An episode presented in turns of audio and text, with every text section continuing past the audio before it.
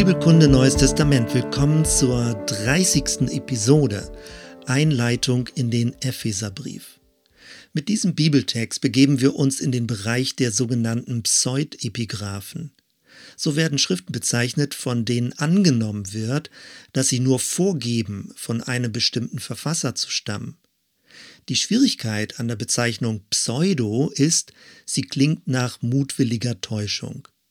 Man bekommt den Eindruck, dass wir es mit gefälschten Briefen zu tun hätten, also mit Briefen, die zu Unrecht in das Neue Testament hineingeschmuggelt wurden. Bei dem Römer, den Korinthern und dem Galaterbrief sind sich alle Ausleger einig, sie wurden von Paulus verfasst. Bei dem Epheserbrief hingegen ist das umstritten. Was aber ist die Grundlage für solch kritische Anfragen?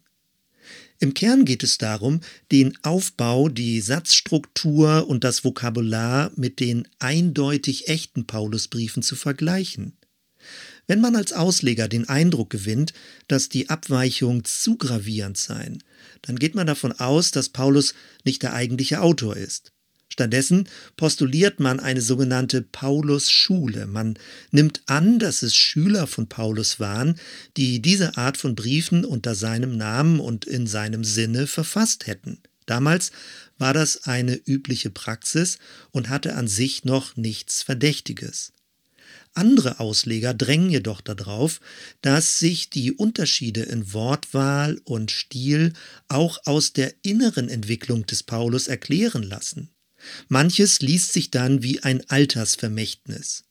Wer dieser These folgt, wird mehr von den überlieferten Briefen direkt Paulus zuschreiben.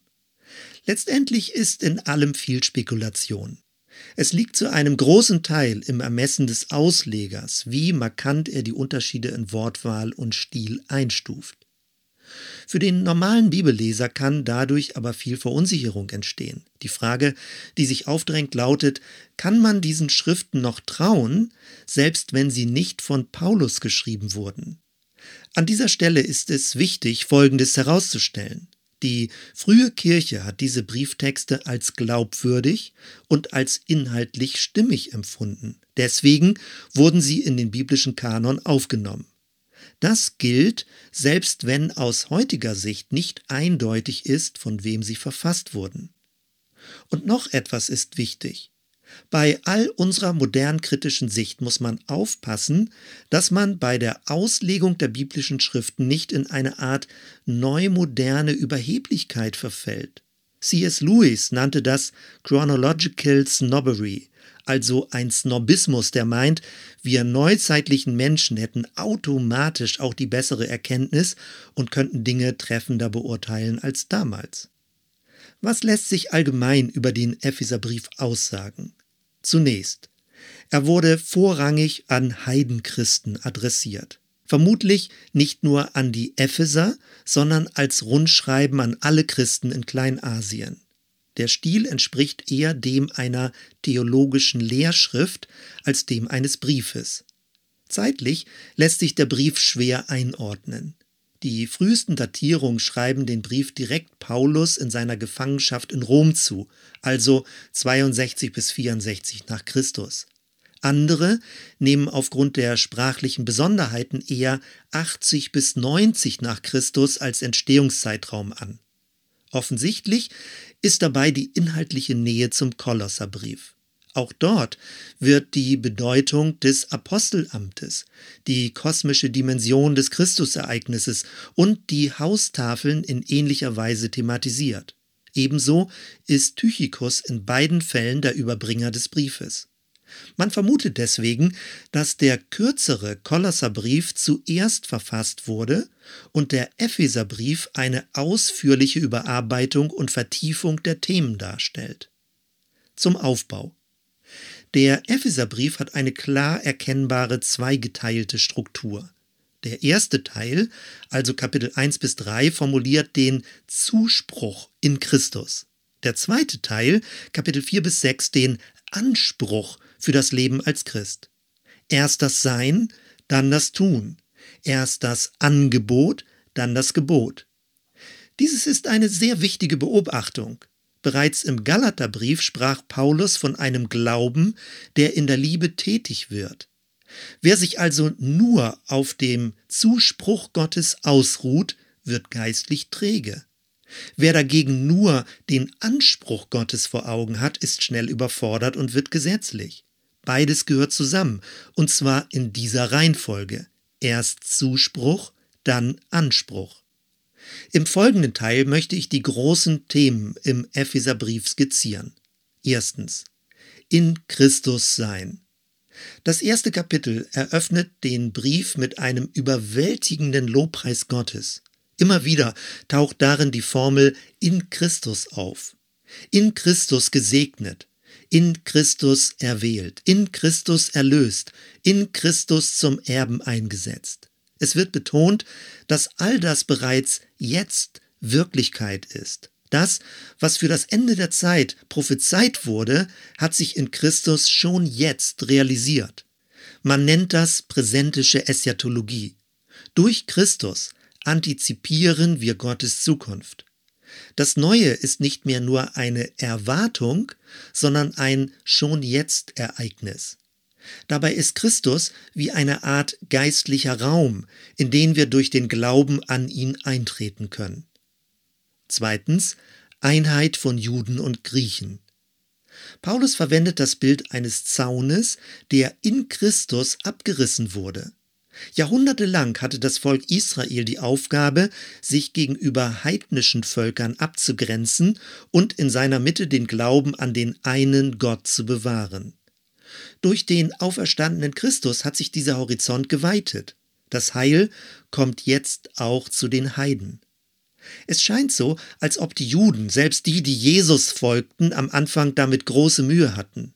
Heidenchristen waren Gläubige zweiter Klasse und wurden in der Anfangszeit teilweise aus den judenchristlichen Gemeinschaften verdrängt. Später drehte sich diese Dynamik um. Der Anteil der Heidenchristen wuchs und verdrängte nun die Judenchristen. Das ist die Situation, in die der Epheserbrief hineinspricht. Deswegen drängt Paulus darauf, dass Heidenchristen auch Judenchristen als Teilhaber des Evangeliums akzeptieren und mit ihnen in Frieden zusammenleben sollen. Drittens, das Wunder von Gemeinde. Kein anderer Brief im Neuen Testament umschreibt das Mysterium der christlichen Gemeinde so imposant wie der Epheserbrief. Paulus versteht sich als Apostel dieses Geheimnisses. Nun ist die Zeit, das, was vor langer Zeit von Gott vorherbestimmt war, allen Menschen bekannt zu machen. Paulus verkündigt die christliche Gemeinde als Verkörperung des unsichtbar Auferstandenen. Er spricht vom Leib Christi. In diesem Christusraum ist Rettung und Heil. Theologisch formuliert, die Ekklesiologie kommt vor der Soteriologie heißt übersetzt, die Lehre von der Gemeinde wird der Lehre von der Erlösung logisch vorgeschaltet. Das ist sehr bedeutsam, denn daraus folgt, es ist nötig, in einer christlichen Gemeinschaft integriert zu sein, um die vollständige Erlösung zu erlangen. Ein vereinzeltes Christenleben ist undenkbar. Allerdings ist dieser Gedankengang schon früh zugunsten kirchlicher Machtpolitik missbraucht worden. Als sich die ersten christlichen Gemeinschaften zu einer weltlich organisierten Institution verwandelten, verstand diese sich immer mehr als allein selig machende Heilsanstalt. Man zwang dann Menschen in die sichtbare kirchliche Institution hinein, damit sie als Christ galten. Viertens Dienstgaben zum Aufbau. Nachdem Paulus in den ersten drei Kapiteln die Schönheit des Evangeliums in Christus erläutert hat, geht er ab Kapitel 4 zur Anwendung über. Er drängt darauf, dass die geistlich bereits bestehende Einheit in Christus auch in der sichtbaren Welt praktisch gelebt wird. In diesem Zusammenhang spricht er von verschiedenen Aufgaben und Begabungen, um den Leib Christi aufzubauen und gesund weiterzuentwickeln. Berühmt ist der sogenannte fünffältige Dienst, also Apostel, Propheten, Evangelisten, Hirten und Lehrer. Es sind weniger fest installierte Ämter als vielmehr Dienstfelder, die aus unterschiedlichen Perspektiven die Gemeinde fördern sollen. Interessant ist, dass die Apostel und Propheten als Grundlegung verstanden werden. Christus dagegen ist der Schlussstein im geistlichen Hausbau. Das ist anders als noch im ersten Korintherbrief Kapitel 3, wo Christus als der Grund bezeichnet wird. Offenbar gewannen im Laufe der Zeit Apostel und Propheten als Begründer der christlichen Tradition immer mehr an Gewicht. Christus dagegen wurde immer mehr als Zielpunkt der Heilsgeschichte angesehen. Fünftens Leben im Licht. Nun verlängert Paulus das allgemeine Bild vom Ausziehen des alten Menschen und vom Anziehen des neuen Menschen in konkrete Handlungsanweisungen. Alle relevanten ethischen Themen kommen vor. Lüge und Wahrheit, Zorn und Versöhnung, Diebstahl und Wiederherstellung, Unzucht und Reinheit, Götzendienst und wahrer Glaube. Alles mündet in das Bild vom Leben im Licht. Die Frucht des Lichtes ist Güte, Gerechtigkeit und Wahrheit. Manche stolpern bei den sogenannten christlichen Haustafeln über das altertümliche Ehebild. Sie stoßen sich daran, dass Frauen sich so selbstverständlich ihren Männern unterordnen sollen. Widerspricht das nicht dem, dass wir in Christus alle gleich sind? Dazu lässt sich Folgendes sagen. Die Auflistung einer Haustafel, also von einem Verhaltenskodex in Hausgemeinschaften, war aus dem griechischen Kontext breit bekannt. Vermutlich zitiert Paulus hier bloß das gängige Muster. Allerdings, und das ist wichtig, nimmt er eine entscheidende Korrektur vor. Bevor er die üblichen Verhaltensregeln auflistet, schreibt er in 521 einer ordne sich dem anderen unter in der gemeinsamen Ehrfurcht vor Christus. Mit diesem einander unterordnen relativiert Paulus die gängigen gesellschaftlichen Ordnungen, ohne sie grundsätzlich aufzulösen. Und sechstens, die sogenannte geistliche Waffenrüstung. Zum Schluss des Epheserbriefes weitet Paulus den Blick über die einzelnen Alltagsgebote hinaus, hinein in die unsichtbare geistliche Welt.